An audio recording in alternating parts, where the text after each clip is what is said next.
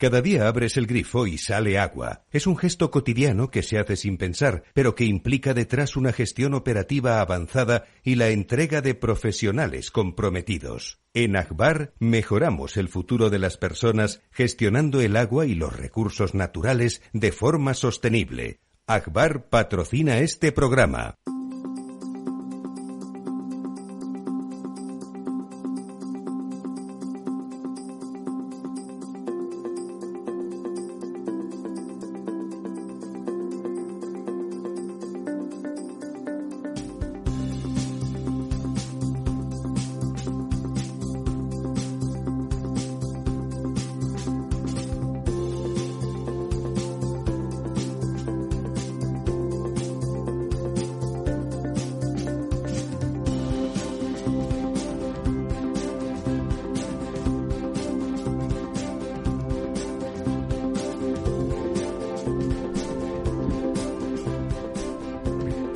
Decirles del frío que tengo, amigas y amigos, muy buenas noches, pero no, muy buenos días, muy buenos días, porque la verdad es que sol hacer hace.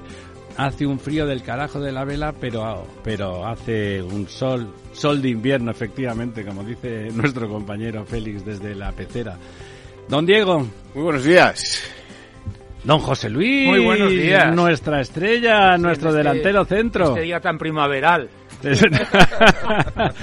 Cero grados, ni frío ni, Ni calor. frío ni ¿no? calor. Es verdad ahora que lo dice usted. Yo que como soy del Mediterráneo, no digo los insultos que me profiere don, don Lorenzo, que va de castizo. Bueno, pues sol, sol hace un sol primaveral. Sí, sí, Otra cosa es que... Que no caliente nada.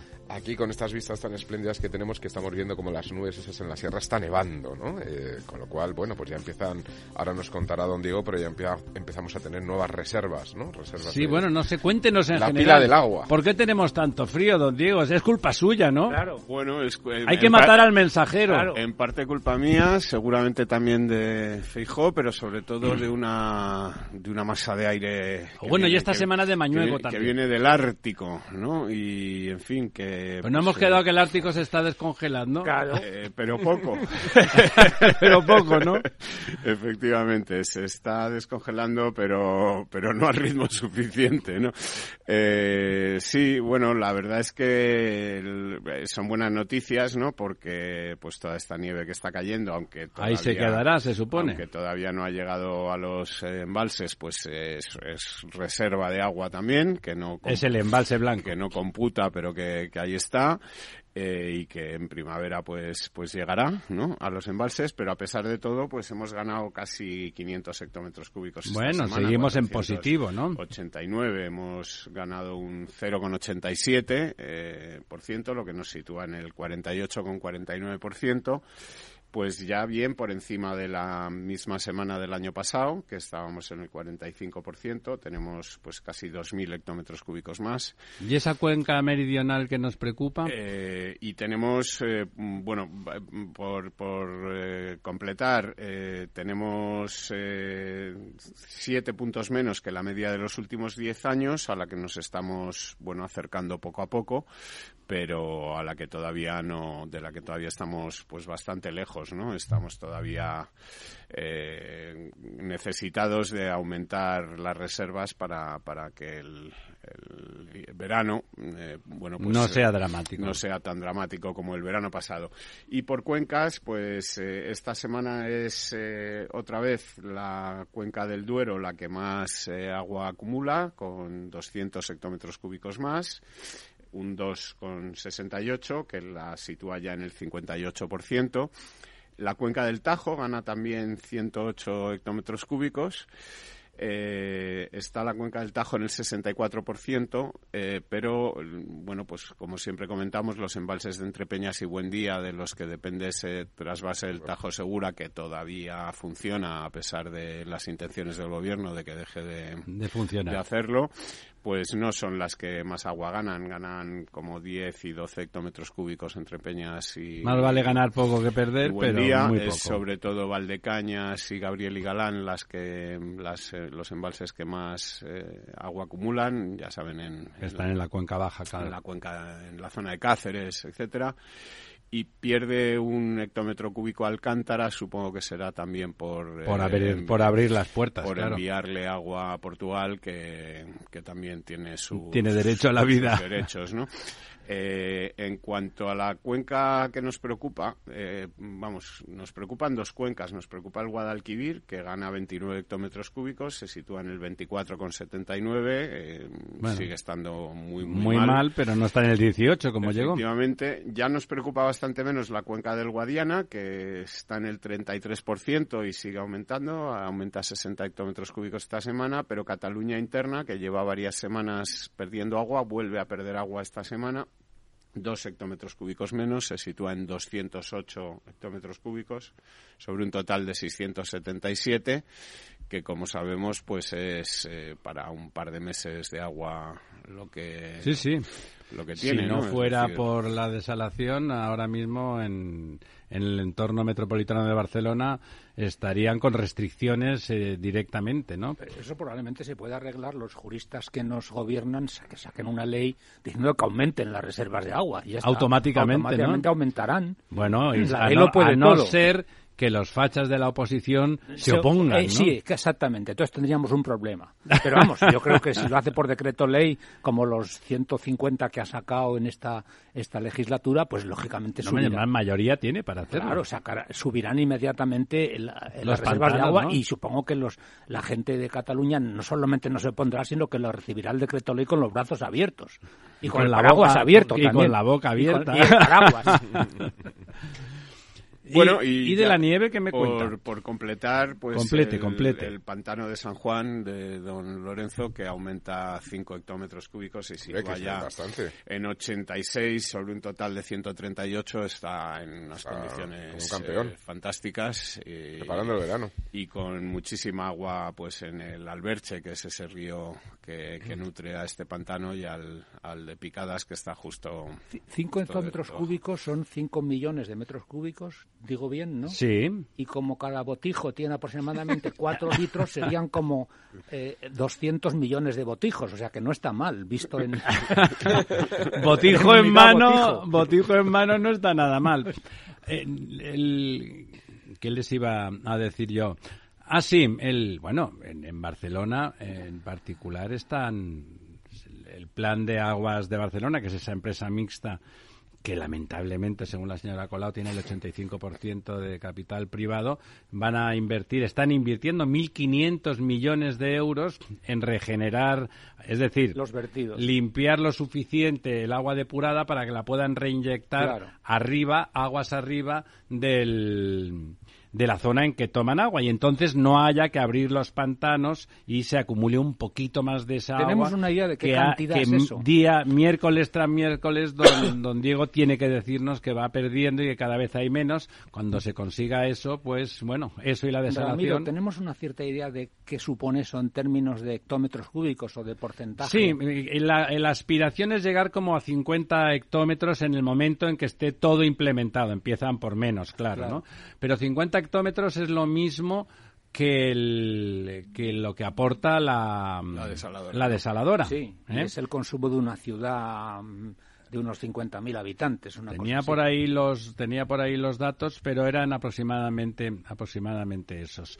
Y bueno, le- la cuestión es que si realmente en el momento en que eso se esté resuelto, bueno, digamos que la dependencia siempre improbable de de los pantanos en, en Cataluña, que son pequeños y además no tienen cuencas de verdad. O sea, realmente es muy difícil vivir Sí. de los pantanos allí. Sí. La capacidad máxima son 600 hectómetros. De toda Cataluña. No, de la cuenca que afecta a, A a Barcelona. Barcelona. 677. ¿Cuánto? ¿no? 677. O sea, claro. Bueno, las cuencas internas, porque o sea, Cataluña la, sí. la- la- la zona que hace la Barcelona es también el Ter, o sea, en, Sí. en- ahí arriba en el Pirineo. Es que no hay ríos, aparte del, del Ebro, en la parte de abajo, Sí. que evidentemente ahí no hay problema, y de hecho, gracias al Ebro vive Tarragona. Claro. Tarragona tiene un mini trasvase de 4 metros cúbicos por segundo que no es poco, ¿eh? es poco, que tiene ¿no? una aportación sustantiva y que sea bueno, ha sido criticado hasta la saciedad, y sin eso pues nada, no, habría, agua, directamente en Tarragona. Y en Tarragona y, Reus, probablemente. No, no, toda la costa dorada, porque en, invierno no hay tanta gente, pero en verano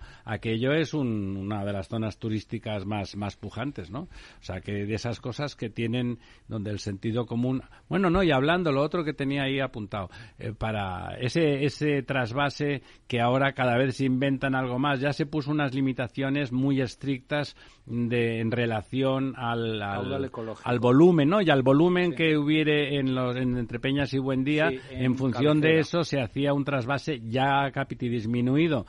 Pero ahora, la última, lo comentamos el otro día también, si en el río, que es el Jarama, el que pasa por Aranjuez, no el, por Aranjuez, sí. el Tajo. El Tajo, el tajo directamente. Pues para que en el Tajo el caudal ambiental sea suficiente, si no es suficiente ahí en ese punto, también recortarán las, las entregas de agua. ¿Cómo se define el caudal ecológico? ¿Cómo se... Hay mil maneras de definirlo. El caudal ecológico al final es un número o una fórmula. ¿eh? Y por lo tanto, teóricamente, el, que sea suficiente para que la biota y tal, aguas abajo, sea, sea, sostenible. pero los australianos, que son tienen un clima parecido al nuestro en muchos sentidos, incorporaron, y lo hacían muy bien, pero incorporaron también a las poblaciones y a las personas. Lo cual tiene todo el, sentido del mundo. El cálculo del caudal. Claro, claro, claro. Al, yo por comentar, somos biota también, somos biota. Hasta ahora. Eh, pasa el Tajo, pero le afecta también mucho el Jarama porque justo el Jarama confluye con el Tajo mm, un poquito antes, por, eso kilómetros antes de Claro, entonces la, la, propuesta de, de algunos entre los que nos incluimos, es que si se coge, se regenera toda el agua de Madrid, claro. que no le falta mucho, porque el agua en Madrid no se tira sucia a los cauces, pero no se, no se echa con, el, con lo que de momento se considera suficiente. Se vierte justamente antes de ese punto, Habría que hacer algunas pequeñas canalizaciones, pero nada del otro mundo. La provincia de Madrid no es no es tan extensa, o sea que lo que hubiera que hacer es totalmente factible, incluso económicamente, y salvábamos con eso, sin ningún tipo de problemas, el caudal ecológico y, salvábamos a nuestros amigos valencianos y murcianos que necesitan el trasvase. Además, precisamente el Manzanares, que es el río de Madrid, donde digamos iría el agua, es afluente del Jarama, que luego es afluente No tiene problema. Lo único que es que, que le pongan ese punto más de calidad que alguna depuradora necesita necesitaría, insisto, bastante, de forma bastante... Y sobre todo ahora que habría financiación europea. Con bastante meapilas, porque al final el agua se toma... Aquí en Madrid no está muy, muy sucia en ningún sitio, pero en Barcelona, en el cauce del Llobregat, te puede dar un ataque de la risa. Dice, no, el agua regenerada no me gusta. Entonces miras al río y dices, póngame, póngame cuarto y mitad de regenerada, por favor, ¿no? Pues aquí en Madrid lo mismo, o sea, con un poquito más de, de esfuerzo. Y eso sería una gran operación de solidaridad, como decía sí, Ayer, eh, ayer lo decía, no, antes de ayer, el lunes, la, la presidenta Díaz Ayuso, en un evento de esos que organiza mm, El Mundo en, en el Palace, que, que, tenía un formato interesante porque al margen de hacer su speech, que bueno, eso es más previsible, luego le hacía preguntas la, una periodista de Expansión, era Expansión quien hacía el, aunque es unidad editorial también, quien hacía el evento, y bueno, y ella decía que, que, España ahora estaba vertebrada por tres cosas. Una era la Constitución, esa que se quiere encargar algunos. Otra era la, la corona, que era lo único referencial desde el punto de vista político, a pesar que también se le está poniendo no mascarilla, sino mordaza, ¿no? El señor Sánchez le da patadas en el tobillo para que no hable a, a su majestad Felipe VI. Y la tercera, decía ella, y yo que soy catalán estoy de acuerdo, que era Madrid. Madrid es verdad que es un elemento vertebrador con toda la gente de, toda España que estamos aquí, además de los madrileños que nunca han tenido un sesgo de identidad. Si me permites un comentario, los tres elementos. Si va a ser bueno, sí. Sí, yo no lo sé, ya, tú, tú me dirás. Eh, esos tres elementos que has mencionado, que yo comparto, tienen más bien un carácter no diría simbólico, pero sí emocional o sentimental. Pero hay elementos de carácter funcional que sí que contribuirían a la cohesión nacional, como es el agua. Bueno, que es de lo que estábamos hablando. Es decir, que eh, eh, yo creo que precisamente nosotros debíamos de intentar llevar al convencimiento de nuestros ciudadanos o conciudadanos que hay elementos funcionales que, que percuten en la mejora de su calidad de vida que requieren de la solidaridad y uno de ellos es el agua, claramente. ¿no? Entonces, creo que mm, la polarización de la sociedad española, que tiene muchos inconvenientes si se reflejan aspectos sentimentales, emocionales o políticos, los tiene mucho mayores aún claro, cuando se reflejan elementos funcionales. Bueno, además, eh, ya lo hemos dicho muchas veces, pero es que el, agua está, estuvo en el origen de los primeros conflictos que se resolvían muchas veces por la extinción de uno de los dos contendientes para instalarse físicamente en el neolítico en los sitios donde ese agua, donde, ese agua estaba. Y, y, un pequeño apunte adicional más personal.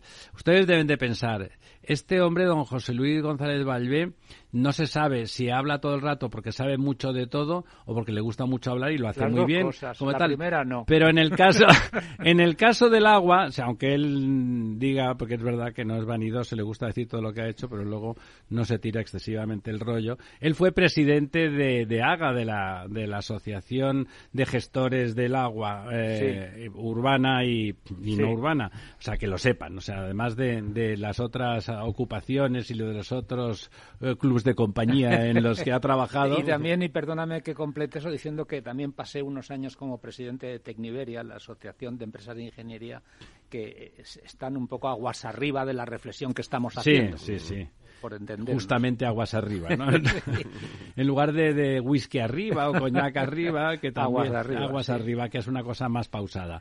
Bueno, pues, eh, pues eso, instamos, instamos porque estoy seguro que será bien acogida, aunque en estos días ya iba a decir preelectorales, pero estamos directamente ya en plena campaña, aunque no, no confesa, pero sí de, en la práctica. Ese, ese gesto, que sería un gesto que a los madrileños les vendría bien porque sería una, una, excusa, un pretexto que decían los romanos para, para acabar de depurar con carácter premium toda la, el agua de, sobrante de Madrid, de después la, las aguas residuales, y, y con ese pequeño esfuerzo de obra, que algo habría que hacer de esfuerzo en obra, algo, estaríamos salvando el trasvase y estaríamos quitando esos argumentos zafios de decir que luego, cuando ya han pasado 400 kilómetros desde la cabecera, pasa una cosa que me impide que me impide eh, proporcionarles agua a unos que parece ser que votan bastante a la oposición y que por lo tanto, ¿para qué les vas a dar agua? Pudiendo y no. Bueno, don Diego, de la nieve no nos cuenta nada. ¿Dónde está nevando? Está nevando, pues. Eh, en todos sitios decían que iba a nevar aquí. Ha, nevado estos días, ha nevado en prácticamente toda España, es decir, en los sitios donde, donde nieva, es decir, en, las montañas, ¿no? Ha nevado, suele nevar. Ha nevado en Andalucía, en Sierra Nevada, ha nevado en Pirineo, ha nevado en la cordillera Cantábrica, ha nevado en el sistema central. Hoy está nevando en Madrid, está nevando en el Pirineo. Eh, menos nieve en Andalucía, en, vamos, en Sierra Nevada, no está nevando ya pero bueno, pues espera que en los próximos días pueda, pueda nevar un poco más. Eh, la verdad es que las estaciones de esquí pues están de enhorabuena porque sí, estaban estaban un poco tiritando o prácticamente, bueno, muchas, tiritando de calor estaban. Muchas de ellas cerradas. Esperemos que, que, el viento pues no se lleve la nieve que ha caído y que sí, está venteando terriblemente. Efectivamente y se apunta o todo apunta que puede ser un fin de semana el, el fin de semana este que que, viene, pues un buen fin de semana para esas estaciones que estaban deseando pues poder empezar a, recibir ese turismo del que viven, bueno, ya no pues solo las estaciones, decenas de miles de familias, sino los valles y las los pueblos de los alrededores, ¿no? O sea, bueno, es, España que si no fuera por la nieve también sería vaciada, ¿no? Buenas noticias, eh, por ejemplo, en Huesca ayer eh, se veía en las imágenes de televisión que estaba nevando, pero la gente estaba pues prácticamente feliz de de, recibir esa nieve que aunque les causa molestias, digamos, en la ciudad, pues... Eh, Son conscientes de lo que significa en un viejo refrán castellano, año de nieve es año de bienes. Bueno, de momento... este año además, este año van a venir un poco tardías, pero yo creo que van a venir abundantes. Yo recuerdo la primera semana de enero, si me permitís la anécdota... Le permitimos. Que eh, con la ciencia en la mano eh, los meteorólogos. ¿A usted le cabe la ciencia en la mano? Bueno, a los meteorólogos. ¿Qué mano debe usted de tener? Los, meteorólogos parece, los meteorólogos parece que sí. Decían que este año iba a ser un año muy seco sin nieves. Y, solamente había como contrapunto el chico este de, las, cabañuelas, cabañuelas diciendo que a finales de enero que iba a caer una nevada tremenda y en, y en febrero también. Lo que le apoyaba, ahora que has dicho tú el tema de los dichos populares, el refrán este español de que año de nieblas o cuando caen nieblas, a los 40 días nieves, ¿no? Y, efectivamente, más o menos hace 40, 40 días hubo unas nieblas importantes. Y noviembre. Y ahora ha habido otras últimas que implicarían que en febrero, con lo cual podemos tener temporada de esquí casi en Semana Santa, que este año también es tarde. De todas maneras, ahora que habláis de ciencia y de previsiones climatológicas. Y de manos. Y de manos, eh, hay unos datos que, en fin, que yo no soy un experto, pero creo que están ahí, que son la fiabilidad de las previsiones climatológicas. Eh, han aumentado en, en 100 años algo así como de dos a cinco días. Es decir, hace 100 años había una fiabilidad del 80 al 90% en, la previsión a dos días. Pero eran los, eran los campesinos y los payeses los que sabían lo que iba a pasar. Y ahora esa fiabilidad del 80 o 90% se extiende a cinco días, incluso puede llegar a 15 días con una fiabilidad ya del 60%.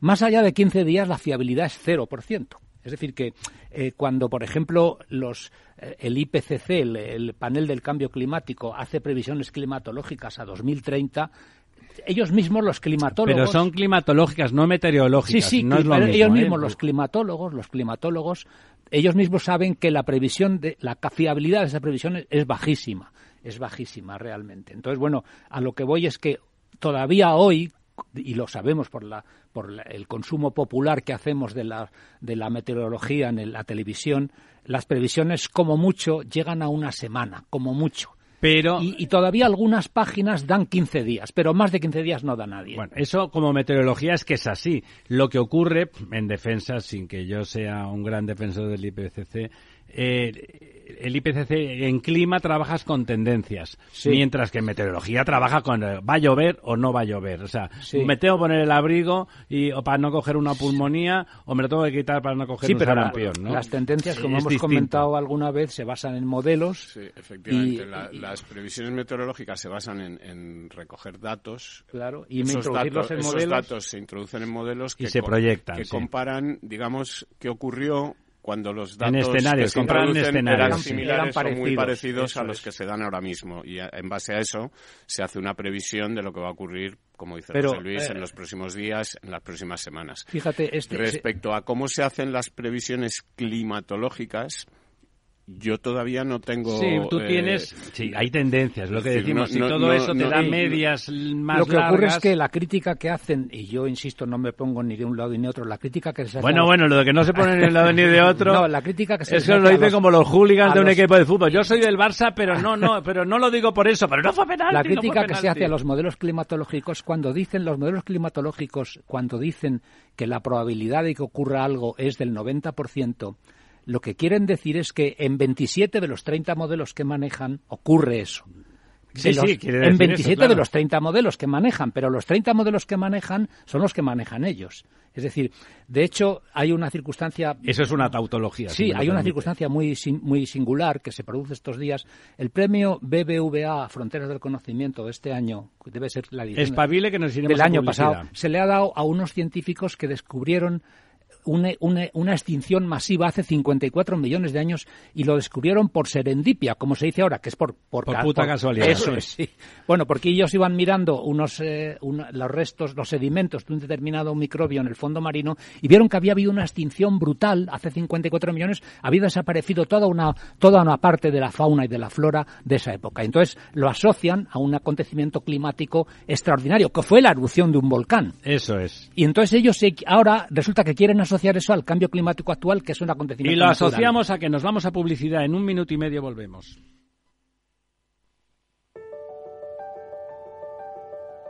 Capital Radio lanza el nuevo formato de Cripto Capital, todos los lunes a las 3 de la tarde con el maestro de trading algorítmico Carlos Puch Sajibela. Lo que nadie te cuenta, escúchalo en Cripto Capital.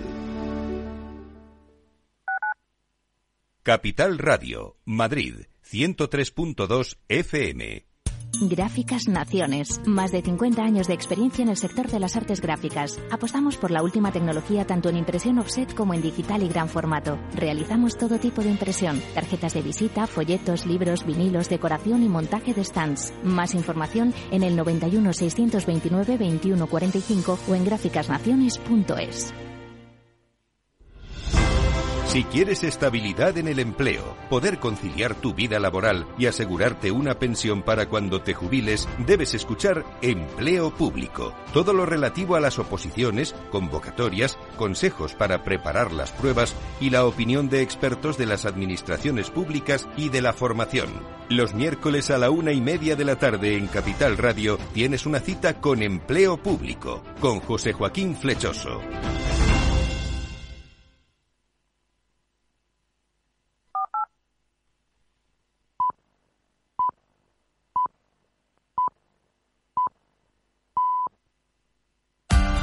Capital Radio.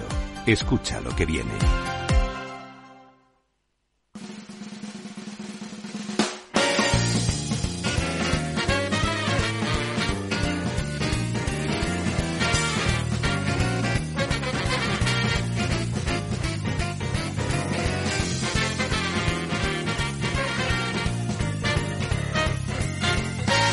El Estado Ciudad con Ramiro Aurín y Diego Jalón en Capital Radio.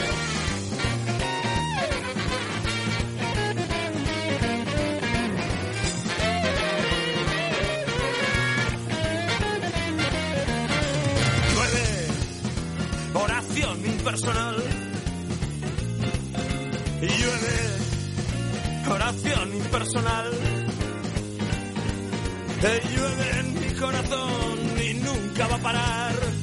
Pues afortunadamente, además de en el corazón del poeta, llueve también en las calles y en los pantanos y bueno, pues estamos un poco más contentos y todas nuestras reflexiones meteorológico-climáticas van acompañadas de una pérdida de dramatismo y de un cambio del tamaño de la letra del titular. ¿Y qué más cosas hablando de titulares, don, don Diego? hoy vamos a hacerle un poco más de caso a ese arsenal de noticias que siempre nos dejamos ahí muertas de la risa porque no podemos soportar no podemos soportar hablar de otras cosas, como por ejemplo que ya está demostrado que Vox definitivamente es la segunda marca del PSOE, ¿no? O sea, está haciendo lo imposible por hacerle la campaña en estas autonómicas que parecía que tenía tan fastidiadas. Pero dicho ese pequeño apunte que esta noche eh, abundaremos en él, díganos usted qué cosas interesantes teníamos ahí en el tintero. Bueno, pues mira, esta, esta semana, por ejemplo, me ha, me ha llamado bastante la atención, bueno, no solo a mí, creo que, se ha hecho bastante viral unas imágenes de la policía alemana tratando de desalojar un, un pueblo, un pequeño... Ah, sí, lo del carbón, ¿verdad? Un pequeño pueblo en el que, que, bueno, pues ahí andaban los, los antidisturbios eh, todos muy bien equipados con sus cascos. Son alemanes, Metidos en un barrizal del que no podían moverse y un tipo vestido de fraile pues andaba ahí por encima del barro casi como, como Jesucristo, sobre las aguas. Sobre las aguas, eh, insultándoles, dándoles patadas y volviéndoles a empujar en el barro. Eh, y, la verdad es que mm, eh, esta imagen, que puede parecer una, una, tontería, pues explica un poco... El pueblo estaba abandonado, hay que decirlo. ¿eh? bueno, no, no está abandonado. voy, a, voy a tratar de explicarlo porque lo que quería comentar es que esta, esta imagen o esta, esta anécdota pues explica un poco, es una metáfora de, de la del atolladero energético ¿no? en el que se ha metido Alemania. ¿no? Por cerrar las eh, nucleares. Bueno, por cerrar las nucleares, efectivamente, porque, bueno, digamos que en una estrategia eh, pretendidamente ecologista. Pero suicida en la eh, práctica. Pues lo que ha hecho es cerrar las centrales nucleares mientras que lo que está haciendo es quemar carbón a cada vez mayor velocidad o con cantidad cada mayor intensidad. Cantidad, porque se trata de un pueblo que es un pueblo que, que, data del, del siglo XII y que mm, aparentemente pues debe tener eh, algún interés eh, bueno de patrimonio y de eh, en fin que, que, se llama Lucerat. No sé si lo pronuncio en correcto alemán porque me recuerda a Lucifer es uno de los de los 500 idiomas que no que no domino. Y bueno pues sus 900 habitantes por una decisión del Tribunal Constitucional Federal de Alemania tienen que ser desalojados para eh, permitir que la energética alemana RWE eh, pueda ampliar, eh, digamos, una mina de, lignito, de carbón a, cielo abierto en 3.200 en 3.200 hectáreas de extensión ¿no? para bueno pues para producir más carbón desde que se produjo esta decisión del, Tribunal Constitucional pues los activistas que no protestaron por el cierre de las nucleares eh, sí que están protestando para que no se, se saque carbón de allí. Entre ellas eh, o entre ellos estaba la famosa Greta Thunberg, que cada vez es eh, bueno más mayor, como nos ocurre, como nos ocurre a todos y que parece ser que ha sido detenida junto con otros activistas ayer, ¿no? Y bueno, pues esta operación para, para desalojar el pueblo, pues parece que se está complicando y que está llevando a, estas imágenes y a estas cosas que estamos viendo para que Alemania pues siga efectivamente eh, ampliando su producción de carbón para quemarlo y para emitir esas emisiones que no emitía la energía nuclear y que, ahora están sustituyendo por, por esta Y que no le pueden cortar los rusos. Don José eh, Luis. Es que efectivamente, eh, fijaros que además en España se cerraron todas las minas de carbón hay una diferencia esencial entre Alemania y España. El carbón en España es antracita y hulla. No, no suele haber explotaciones fáciles a cielo abierto, o más bien no las Bueno, había lignitos en algunos Pero muy pocos, muy pocos, era más bien en la zona de Teruel, en Andorra y tal. Pero lo cierto es que se cerraron todas las explotaciones de, carbón y de hulla, básicamente en Asturias y en el norte de León y Palencia. Antracita y hulla para ustedes es los mejores carbones. los más poder calorífico, los más, Sí. Y en cambio, eh, Alemania ahora está reabriendo explotaciones de lignito que, como decíamos antes, suelen ser más fáciles a cielo abierto. Yo estos días he lanzado en las redes un debate, porque no lo acabo de, dominar, sobre lo que ha costado. El año pasado España produjo algo así como 270.000 gigavatios hora.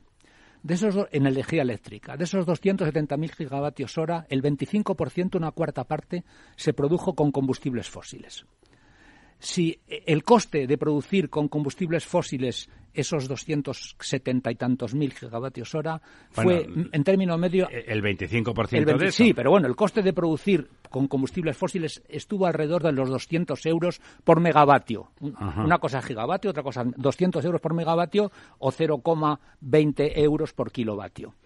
Eh, las centrales nucleares hoy precisamente dicen que a ellos les vendría bien un precio de 60 euros por, por, por kilovatio, por megavatio. O sea, la tercera parte. Es decir, pero que producen a un costo de 40. Producen a un costo de 40. O sea, en resumen, producir energía, energía eléctrica con fuente nuclear cuesta más o menos, costaría en España 40 euros por mm, megavatio. cinco veces menos. Y producirlo por, por gas y fuel y por, por fósiles eh, son 200 el ahorro que a España le hubiera supuesto al año pasado producir el 25% de los 270.000 gigavatios hora con nuclear en vez de con fósiles sería entre 13 y 14.000 millones de euros. No está mal. A lo que hay que añadir, a lo que hay que añadir, Al que, a lo que hay que añadir el coste que supuso en derechos de emisión de carbono, desde dos que está a 60 euros la tonelada, emitir el carbono que emiten las centrales de ciclo combinado y las centrales de fuel oil, que nos lo hubiéramos ahorrado también en energía, si hubiéramos hecho esa generación con energía nuclear. Hubiéramos tenido que pagar en cambio pues la, el tratamiento y el almacenamiento pero, de los pero que evidentemente es un costo absolutamente despreciable frente al, al coste. En resumen, el parón nuclear que se produjo en España, que por cierto fue parón nuclear copiado del parón nuclear alemán, de alguna manera, eh, porque en aquella época el patrón político de la izquierda española era Alemania. Eh, lo que ocurre es que se copió todo. El señor Schroeder fue que gasificó Alemania, fue consejero de la gasificadora No lo digas así, que hablando de Alemania y de gasificar suena sí, fatal. Y el, y el señor González, que también trajo el gas a España, fue consejero luego de la empresa que gasificó. Es decir, que se copió absolutamente todo. Y eso el año pasado, y insisto que yo son cifras muy aproximadas y me gustaría que gente más experta me las pudiera discutir. De hecho, he lanzado el debate en redes. Y no hay, nada, nos hubiéramos, nadie que se lo discuta, Nos hubiéramos ahorrado entre 12 y 15 mil millones de euros en producción de energía eléctrica. En un año. En un año, sí, en un año. más un año detrás de otro. Es decir, la pues comunidad de vecinos España se habría ahorrado entre 12 y 15 mil millones de euros, más o menos. lo que comentaba antes del el, evento este al que le han dado el premio BBVA Fronteras del Conocimiento, en siglas inglesas se llama PEMT, que es el máximo térmico del Paleoceno-Eoceno. Que es algo que ocurrió hace 56 millones de años. Sí, es el gran volcán siberiano, ¿no? Bueno, no, no, no se sabe, la fuente no se ha identificado muy bien. Lo que es evidente es que hace 56 millones de años no fue causa humana. Pero fijaros eh, el sesgo que tiene todo este asunto del cambio climático, que eh, le dan el premio, que está muy bien dado científicamente, pero en los comentarios que se hace del premio concedido se dice igual que ahora, cuando es totalmente distinto, porque entonces la causa fue natural y ahora la causa se supone que es humana. Es antropogénica. Eso es. Entonces, en resumen, eh, hace 56 millones de años. Bueno, y de momento extinción masiva no está viendo. Claro, exactamente, exactamente. No está viendo extinción masiva. Aquello fue tremendo. La extinción, tal y como insisto, que hemos dicho antes que la descubrieron por, por serendipia, que dicen ellos que es pura casualidad, porque iban buscando en los sedimentos marinos restos de determinados microbios y de repente vieron que había, toda, que había toda una fase del paleoceno y eoceno de flora y fauna que no estaba y entonces se supone que ha desaparecido y como no tienen medio de atribuir una causa humana, pues la atribuyen a, a, una causa natural, probablemente volcánica. Pero a lo que voy es que ocurrió algo parecido a lo que mucho más grave, mucho más tremendo que lo que está ocurriendo ahora y se asocia ahora a causa humana y entonces fue causa claramente natural. Bueno, bueno, yo sí creo que hay una cierta extinción masiva de, lo que es por, lo menos la, vida racional. O El sentido común, sí. Sí, que, sí, que, está cayendo. Y, bueno, por completar un poco esto que comentábamos de Alemania, decir que, esta decisión de, llevar adelante esta, el desalojo del pueblo y de seguir con esta mina de carbón a cielo abierto se produce precisamente cuando el Partido Ecologista, los verdes alemanes, están en el gobierno claro, claro.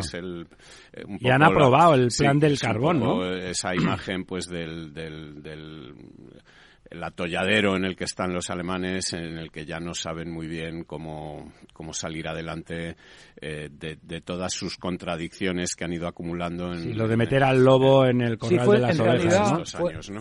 y, bueno, si queréis un poco por comentar otra de las eh, cosas que nos, que nos gusta o de la que llevamos unas semanas hablando, que es el tema de los coches eléctricos, que también Estaba pensando en va a colación de, de todo esto, ¿no?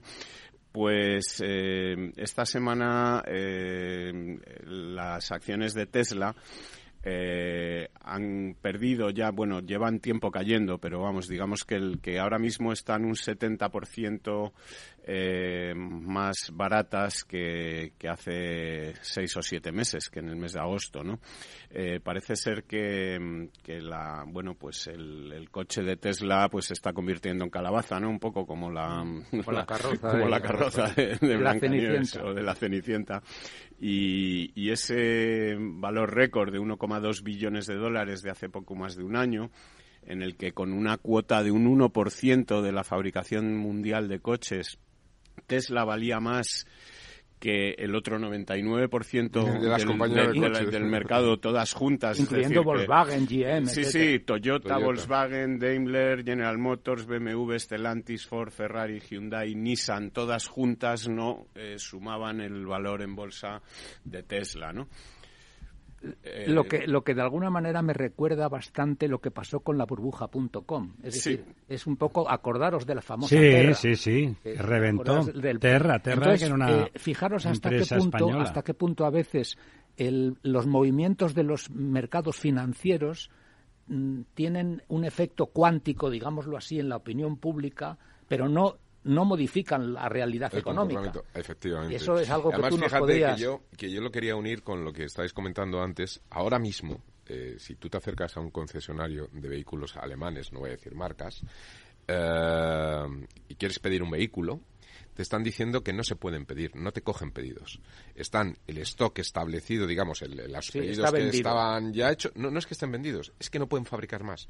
Es decir, están, están, ahora mismo limitados, pero como a un 15, un 20% de lo que se estaba comercializando años atrás, pero porque no pueden producir más. Los vehículos producidos en Alemania.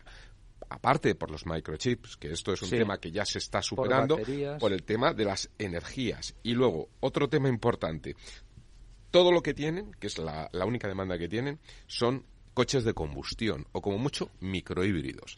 Porque para nada eh, hay demanda para coches eléctricos, pese a que si entras en la página web, toda la publicidad, todo lo que hay, es más, entras en las páginas web de estas marcas y parece que solo venden eléctricos. Sí, pues no. eh, realmente ha habido, yo creo que ha habido mm, eh, en, una hora parecida a la de la sobrevaloración de Tesla y a la que fue de las .com, ha sido la, la persuasión que ha pretendido mm, incluir en la ciudadanía sobre el vehículo eléctrico. Sabéis que la última noticia que hemos visto esta semana es que la Guardia Civil ha comprado 350 vehículos eléctricos que los tiene parados desde hace meses porque no hay cargadores para esos vehículos eléctricos. Bueno, como tampoco van a Pero además cuando se les pregunta a los guardias pero se pueden comprar los cargadores, ¿eh? Sí, sí, pero cuando la falta de planificación. Pero cuando se les pregunta a los guardias civiles qué piensan de eso, dicen que si se quedan sin batería en medio de una persecución, ¿qué, qué hacen? En resumen... Además, cuando corres mucho, la, autonomía baja al 25%. agradecerlo, ¿eh? porque les han comprado también unas pistolas que no funcionan, sí, con sí, lo cual, bueno, yo no entro en una persecución, no lo conozco, pero lo cierto es que eh, yo me refiero un poco al espejismo, a la hipnosis política que además ah, es la primera vez, como lo hemos comentado alguna vez aquí en una ocasión, que una tecnología entra en la gente o pretende entrar de arriba, en la gente de arriba abajo, no de abajo arriba. Hasta ahora todas las tecnologías han entrado por convencimiento popular abajo arriba. Un, buen dato de esto, que además también explica en parte la bajada de las acciones de Tesla, eh, de esto que estáis comentando, de la falta de demanda de, vehículos eléctricos a pesar de la gran oferta, es que uno de los problemas que, que, era característico de Tesla es que no daba abasto, digamos, para, para vender todos los coches que uno tenía que ponerse en lista de espera y tardaban un año en, en darle el coche, ¿no? Pues ahora mismo lo que ocurre es lo contrario, es decir, que Tesla ya no es capaz de vender todos los coches que fabrica. Y eso que producía eh, en un año lo que Volkswagen es capaz de producir en una semana. Sí, vamos a ver, Tesla, fíjate, este año ha producido eh, 439.000 coches, pero solamente ha sido capaz de vender 405.000, es decir, que se le han quedado ahí 40.000. Estamos hablando a nivel mundial. Sí, sí, claro. el mundo entero, ¿no? Elon Musk le están eh, creciendo los enanos. ¿eh? sí, bueno, además, vamos a ver, eh, ya no solo es que le crezcan los enanos, sino que parece que el enano es él, ¿no? Porque, por ejemplo, los, los análisis de, de, las consultoras de Goldman Sachs, etcétera, eh, que explican un poco, que tratan de explicar esta caída de las acciones de Tesla, señalan que uno de los, de los grandes riesgos bueno, por un lado está que la demanda de automóviles eléctricos eh, no, no, no, se acompasa, digamos, con las expectativas, es decir, que la gente no está demandando tantos automóviles eléctricos, pero otro de los riesgos que señalan es a lo que ellos llaman el riesgo de persona clave, es decir, el riesgo que comporta eh, tener un Elon Musk al frente de, la compañía Tesla. hace, dos días. Una persona que se ha significado, por decir algo, en Estados Unidos, que es su principal mercado, por su apoyo a Trump y al Partido Republicano que son precisamente esta gente, los, los eh, que votan republicanos, los que menos dispuestos están a comprar un coche, eléctrico, ¿no? De todas formas, salía, salía una noticia hace dos días, hace dos días o el domingo, creo, en un medio español que era un reflejo de una noticia, esto cuando te traen una noticia de un periódico americano. Eh, además, no sé si era del New York Times o de un, artículo de opinión, ¿no? Que criticaban el túnel este que ha hecho en Las Vegas, esto que quería vincular el Hyperloop para quitarle el atasco y tal, que al final ha hecho un túnel como de 150 metros y curiosamente, que me llamó muchísimo la atención, porque además yo creo que sin darnos cuenta es uno de los grandes elementos de valor que tiene Madrid, eh, eh, ponía como crítica el columnista que este tal Elon Musk, ¿no? Ha querido hacer algo como la M30 de Madrid, y se ha quedado en una cosa ridícula. yo pensaba, digo, ¿y qué, sabrán allí de la M30 de Madrid? O sea, quiero decir que, claro, sí, sí, ha tenido que ser un ejemplo. Pero que sea como referencia es absolutamente espectacular la M30 de Madrid. Lo que está ocurriendo con, la, con los coches eléctricos y en cierta forma es un poco el reflejo de cuando se intenta introducir una pauta en la sociedad de una manera un tanto propagandística. Ingeniería social. Eso es, pero propagandística claramente y la sociedad que ve la realidad, porque la palpa cada día rechaza. el rey va desnudo. Eso, rechaza. Fijaros que hasta ahora uno de los elementos que apoyaban la realidad, esa que la sociedad rechaza frente a la propaganda, eran las estadísticas. Pero hasta ahora la política está empezando también a manipular las estadísticas. De hecho, esta semana hemos conocido y que, si no se cambia el director en las Islas Baleares, que en las Islas Baleares, en las Islas Baleares, como sabéis, hay algo así como 23.000 personas más cobrando el subsidio de desempleo que los parados oficialmente registrados estadísticamente.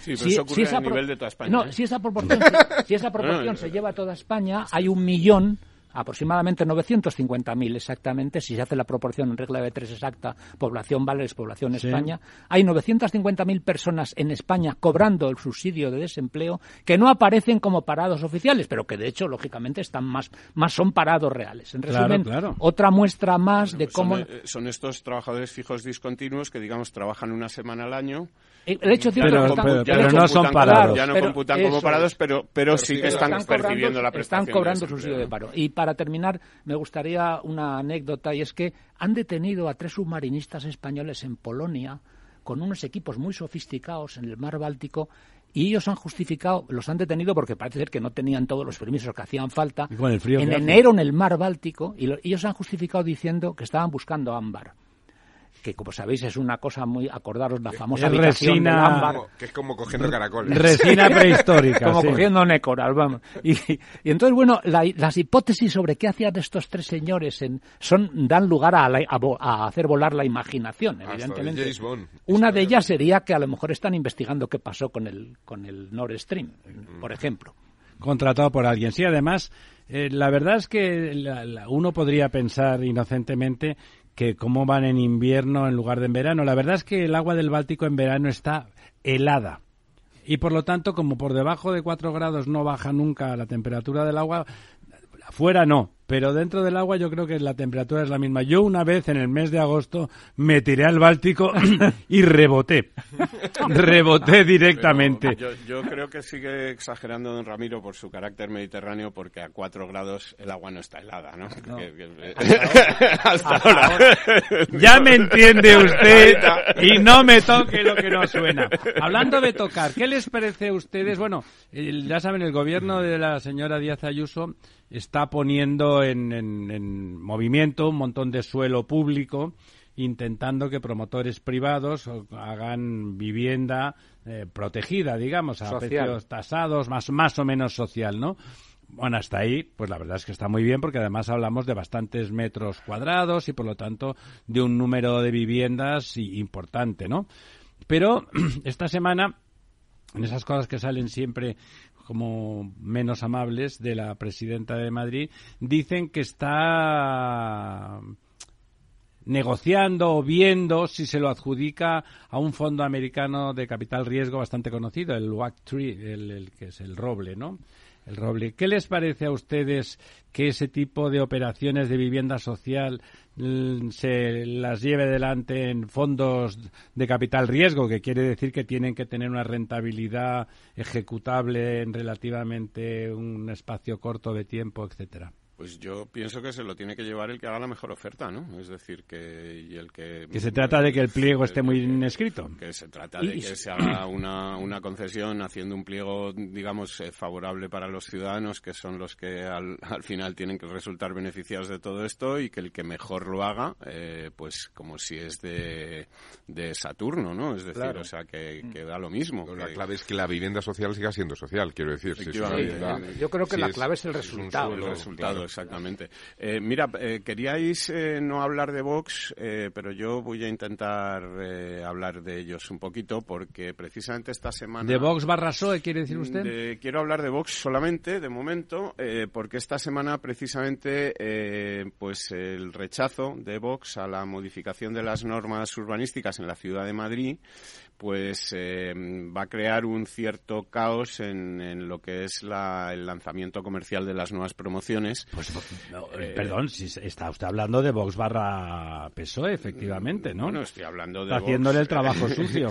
efectivamente, entonces, bueno, pues el, eh, parece ser que, o bueno, no es que parezca ser, es que es que, que las inmobiliarias que han estado trabajando en base a la legislación que el ayuntamiento había avanzado y al que había llegado un acuerdo con Vox para, para aprobar, eh, pues en el último momento Vox se ha echado para atrás y eh, esta modificación de las normas urbanas que había recibido esta aprobación inicial, pues no se va no se va a poder poner en marcha. Y entonces hasta que no haya las elecciones municipales y eh, digamos que el PP pueda tener mayoría absoluta o forme otra mayoría o Vox cambie de opinión porque hayan pasado ya las elecciones y no tenga esa eh, gana de destacar o de hacer eh, sí bueno y que yo creo que es que cosas raras Vox ha decidido que vive pues mejor a la sombra del PSOE que no gobernando el PP pues, directamente ¿no? bueno efectivamente pero vamos de momento lo que ocurre es que hay muchas promociones que tendrían que ponerse en marcha ya y quedan paralizadas no quedan paralizadas qué pues, bonito económicamente también. eh, y socialmente. además por lo que he visto en la noticia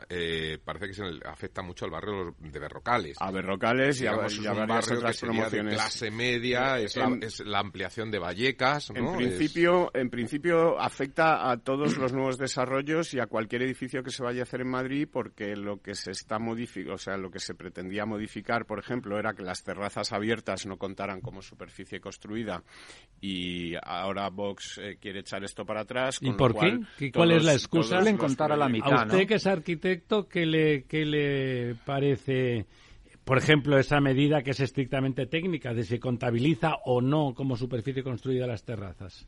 Hombre, vamos a ver, normalmente eh, casi todas las normas urbanísticas contemplan algún tipo de cómputo en términos de edificabilidad de lo que serían terrazas. Depende de si las terrazas son cubiertas, el techo o no. Lo que sí que es verdad es que normalmente pues se computan al 50%, en porcentajes, depende un poco el ayuntamiento. Hombre, eh, a ver, eh, si uno quiere incentivar la, digamos las, la, creación de vivienda, no, la creación de vivienda y, la, y la la construcción de viviendas y, por lo tanto, abaratar también eh, los costes edificatorios, etcétera, eh, bueno, pues eh, implica dar facilidades a que los promotores puedan tener una mayor edificabilidad, que además, en el caso de las terrazas, implica una mayor edificabilidad sin mayor volumetría, con lo cual no afecta a efectos, digamos, es emboladizo etcétera no afectan, ¿no? No, no, no, no, se gana edificabilidad porque se hagan grandes moles, sino que las mismas moles se aumenta la edificabilidad que para que, bueno, pues de alguna forma eh, no compute, por lo tanto, efectivamente. Que además en las grandes ciudades, pues es una cosa que como mm. se vio en la pandemia, muy importante, ¿no? Eso es muy por lo tanto, yo creo que mucho, yo creo que es un problema y sobre todo, que es lo más grave de esa noticia, por lo que parece que he leído de refilón, es que eh, ese suelo ya está comprado por muchos promotores. Sí, y el suelo se ha comprado, se ha comprado y se hace un precio, es decir, el, precio de, un suelo se hace, digamos, a la inversa, ¿no? Eh, es decir, bueno, pues esto a cuánto se puede vender un piso? a 100. tiro para abajo, tiro para abajo, tal. Efectivamente. Entonces, si ahora me recortas edificabilidad, significa que el suelo vale más. Bueno, y además que los proyectos están presentados y ya no valen, con lo cual Por lo tanto, lo único que está haciendo es marear la perdiz y fastidiar a la gente que trabaja estos señores de Vox tendrían que tomarse una tila en lugar de un café por las mañanas. Hasta esta noche en La Verdad Desnuda, amigos, amigas, muchas gracias por acompañarnos.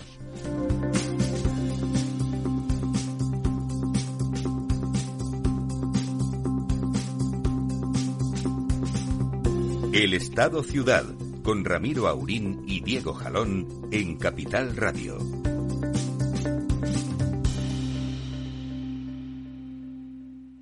Cada día abres el grifo y sale agua. Es un gesto cotidiano que se hace sin pensar, pero que implica detrás una gestión operativa avanzada y la entrega de profesionales comprometidos. En Akbar mejoramos el futuro de las personas gestionando el agua y los recursos naturales de forma sostenible. Akbar patrocina este programa.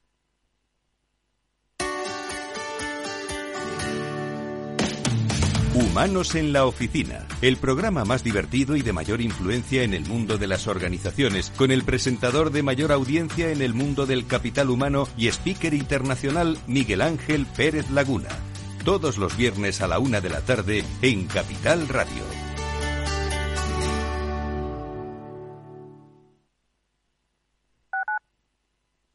Capital Radio 103.2 Disfruta de la mejor cocina gallega en Montes de Galicia. Todo un clásico moderno en el barrio de Salamanca. Disfruta de la variada dieta atlántica, de las mejores carnes y pescados tratados con respeto y transparencia y regados con una de las mejores bodegas de la zona. En grupo, en familia o en pareja, Montes de Galicia te ofrece el espacio perfecto en cada ocasión. Esto te estás perdiendo si no escuchas a Rocío Arbiza en Mercado Abierto. Hernán Cortés, socio fundador de la gestora Olea Gestión y cogestor del fondo Olea Neutral. Además de la multitud de activos, el multiactivo tiene esa función fundamental que es descartar los activos que no aporten valor a la cartera. Eso no pasa en los fondos mixtos. Un fondo mixto siempre va a tener bonos de gobierno. Lo tendrá en, proporciones mayores o menores, en función de cómo tengan las expectativas, pero nunca abandonará una clase de activo tan importante como el fondo de gobierno, una clase tan importante de activo como la bolsa americana. Mientras que un multiactivo, si realmente lo es, como nosotros, o sea, nosotros no tenemos bonos de gobierno en la cartera. Como este momento vemos que no nos aporta ninguna rentabilidad y solo nos aporta riesgo de caída de precios, ¿para qué voy a tener ese activo? Mercado Abierto con Rocío Arbiza. Escucha cada jueves, a partir de las 11 de la noche, en Líderes Globales, las entrevistas que Raúl Castro nos trae desde Florida.